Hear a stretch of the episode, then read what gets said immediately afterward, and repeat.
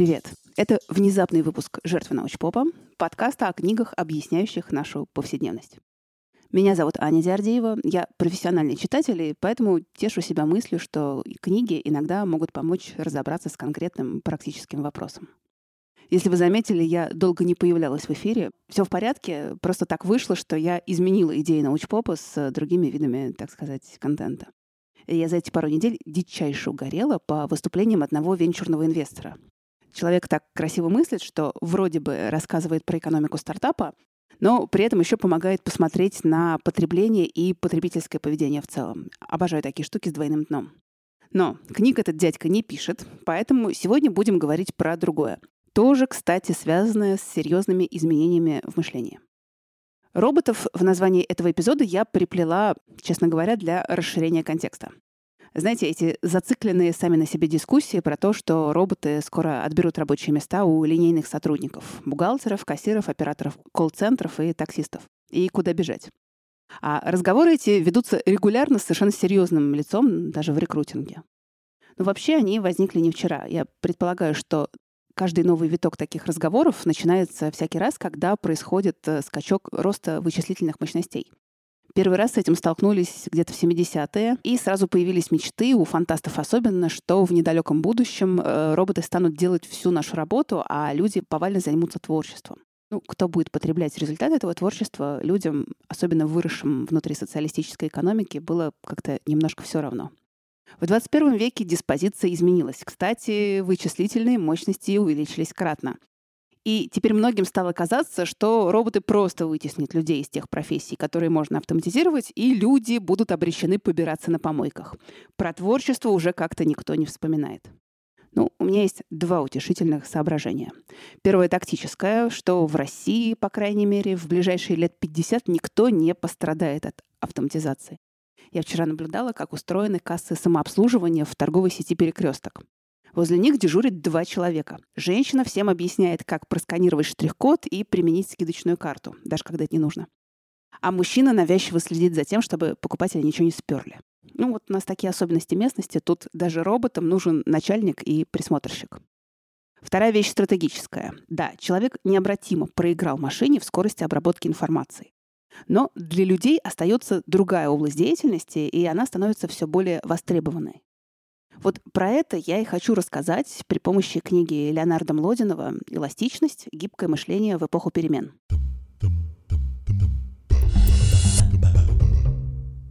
Какие у нас в принципе есть способы обработки входящей информации? Да вообще любых внешних стимулов. Этих способов всего три. Первый — это реагирование по программе, встроенной или приобретенной. Не так важно. Программа хороша тем, что позволяет вообще не думать, а значит экономить энергию. Видишь стимул, выдавай реакцию на автомате. Если кому-то наступил на ногу, рефлекторно говоришь «извините» и не задумываешься. Программное реагирование классно работало, пока мир не начал меняться слишком быстро. Ну, допустим. Когда-то, если плохо показывал телевизор, нужно было подойти к этому ящику и двинуть по нему кулаком. Может, и ненадолго, но помогало. Потом в аналогичной ситуации нужно было пошевелить антенну. Сейчас если даже кому-то придет в голову такая странная мысль, как посмотреть телевизионную программу, скорее всего, он это будет делать в интернете, то при проблемах с трансляцией, скорее всего, надо будет перезагрузить роутер. Короче, при такой высокой скорости изменений прожить не включая голову и реагируя только по программе, это еще надо умудриться. Поэтому более распространенным стал другой способ обработки информации — логическое мышление.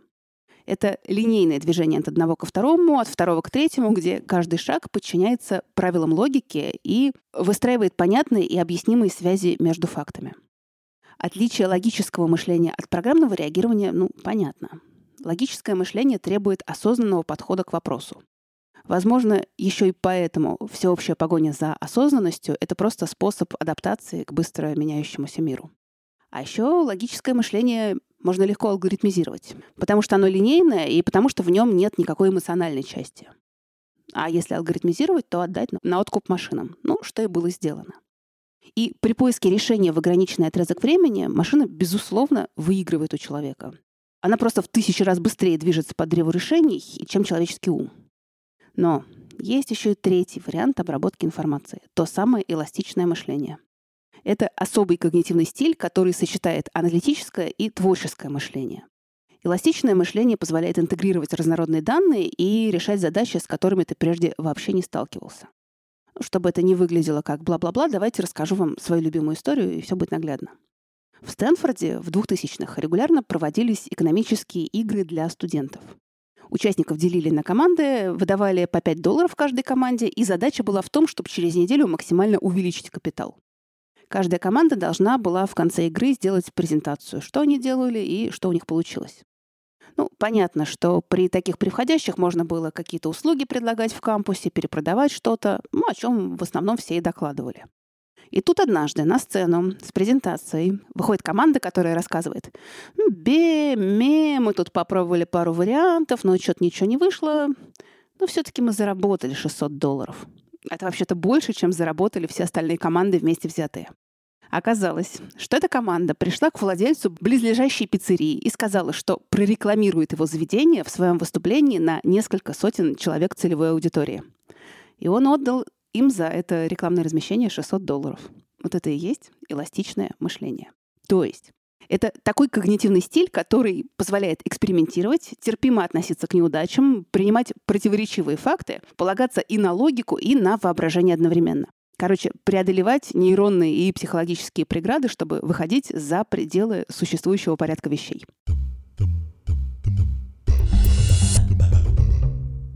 Ну, а теперь о том, что нам потребуется для развития эластичного мышления.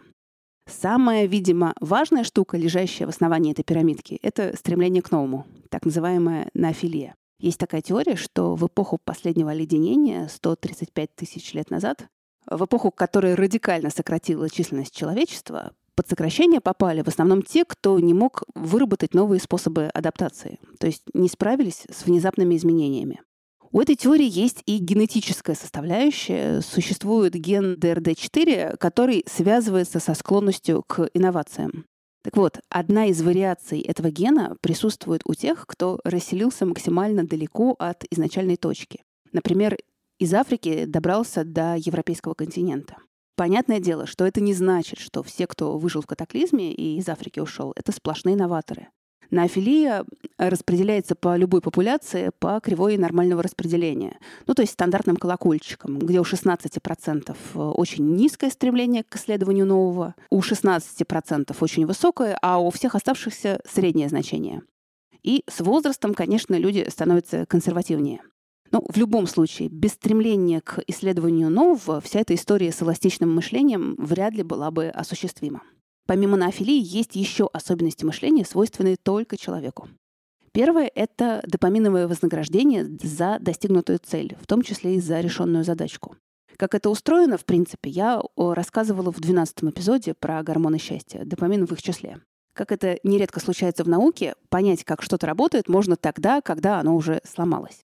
Как работает система вознаграждения человека при мышлении и принятии решений, можно увидеть на примере описанного в литературе пациента, которому в 35 лет удалили доброкачественную опухоль мозга, а вместе с ней пришлось удалить и заметную часть лобной доли, то есть затронуть систему вознаграждений.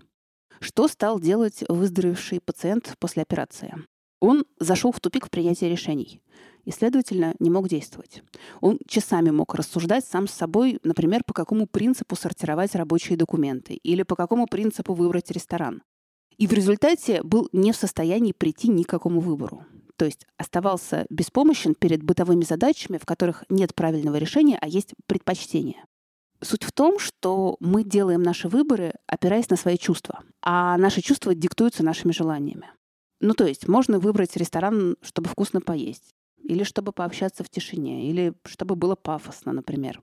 А у этого пациента не было никаких чувств, и поэтому свои цели отстроить он не мог. Пациентов этого обследовали довольно долго. Оказалось, что общий интеллект у него сохранен, этические принципы в норме, ну то есть он в порядке. Но со способностью испытывать чувства у него проблема. Способность эта исчезла. То есть при принятии решений люди всегда чувствуют чувства, так что ли? Чувствуют, может, и не всегда, но чувства эти есть не соприкасаться с собственными чувствами и вовсе их не испытывать, все-таки дьявольская разница.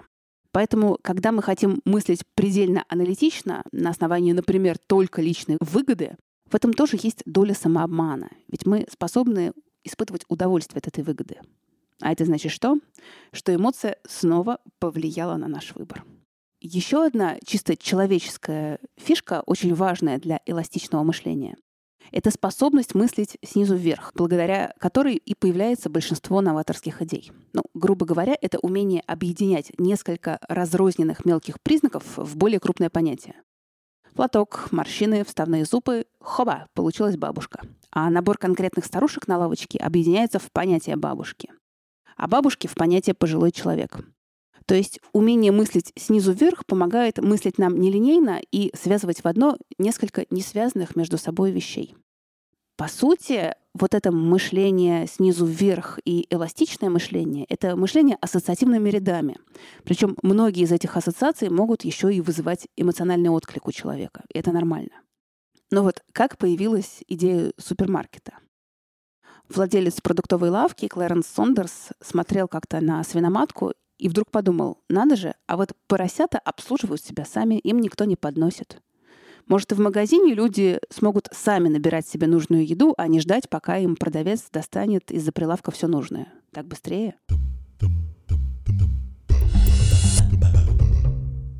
У человеческого мозга есть еще одна особенность. Это умение думать, не думая.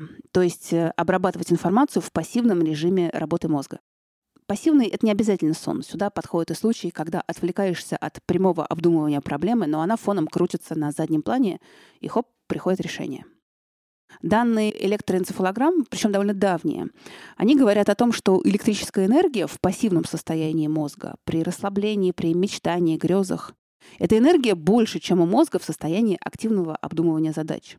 То есть нейроны продолжают передавать электрические импульсы и делают это даже сильнее, чем при включенном состоянии.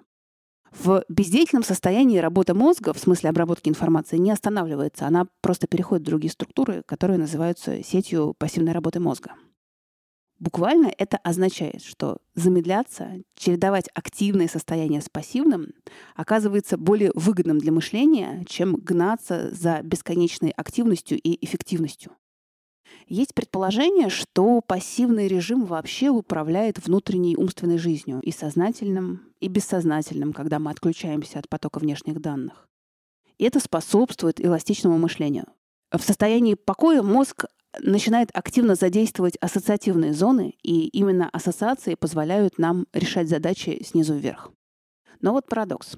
Техническое развитие, из-за которого наше эластичное мышление делается все более значимым, именно оно, техническое развитие, уменьшает наши возможности им заниматься. Все чаще нам требуется немедленная реакция, например, немедленный ответ в мессенджерах. И человек испытывает тревогу, если не может этот немедленный ответ дать. Молодинов, кстати, рассказывает о своем опыте, когда он несколько лет сотрудничал с Хокингом над одним проектом, и их общение строилось так. Ответы Хокинга на любые вопросы выводились на экране. Хокинг набирал текст путем перебора букв, и скорость набора была примерно 6 слов в минуту. Молодинов сначала ерзал и нетерпеливо ждал ответа, потом смотрел на экран и пытался угадать ход мысли, а потом начал работать на опережение и подбирать ответ, и перебирать в уме варианты ответа, пока Хокинг набирал свою реплику. И поразительным образом именно такая коммуникация, которая, хотя и была медленной, она оказалась глубже и продуктивнее для обоих. Теперь о том, что нам помогает и что мешает мыслить эластично. Мешает первым делом сила предубеждений, изначальных установок, с которыми мы подошли к задаче. Есть, знаете, такие задачки на сообразительность для детей. Вроде рыбачили два отца и два сына, поймали три рыбы, каждый по рыбе. Сколько человек рыбачило на причале. Взрослым, в общем-то, сразу понятно, что это задачка на вариативность родственных связей, потому что один человек является и отцом, и сыном одновременно. Но сила предубеждения, что 2 плюс 2 — 4, может поначалу сбить человека с толку. Молодинов делится своим упражнением на гибкость мышления.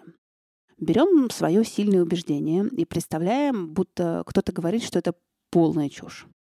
Почему вам так дорого это убеждение и почему с ним так тяжело расстаться? Есть ли люди, которые его не придерживаются? Уважаете ли вы их или хотя бы кого-то одного из них? Как этим людям пришлось прийти к своим выводам? Были ли случаи, когда вы заблуждались, но были полностью убеждены в своей правоте? Еще помогает развитие дивергентного мышления. Эта штука уже давно описана в психологии. Грубо говоря, дивергентное мышление — это когда ищешь несколько способов решения задачи, а конвергентное — когда ищешь один и правильный ответ и отбрасываешь все остальное. Но система образования, особенно школьная, нацелена именно на поиск правильного ответа. Если вам когда-нибудь ставили двойки за то, что задача решена способом, который мы не проходили на уроках, знайте, что вас карали за дивергентное мышление. В процессе взросления мы сами уже учимся настраивать свои бессознательные фильтры так, что на автомате отсеиваем одни идеи в пользу других, которые нам кажутся более выигрышными или более правильными.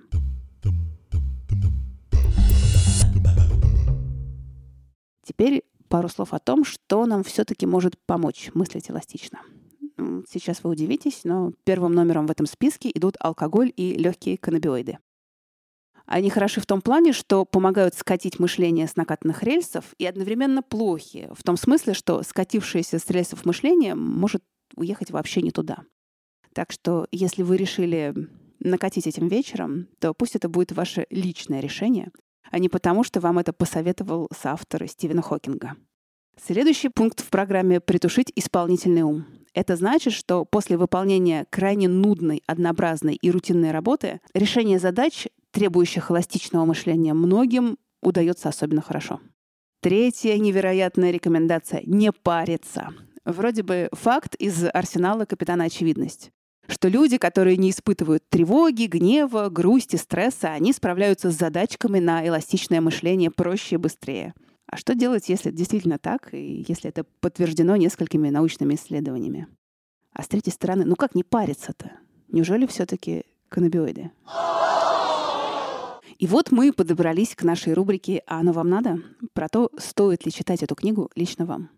В принципе, это такое приятное чтение, вдохновляющее на то, чтобы размять мозги.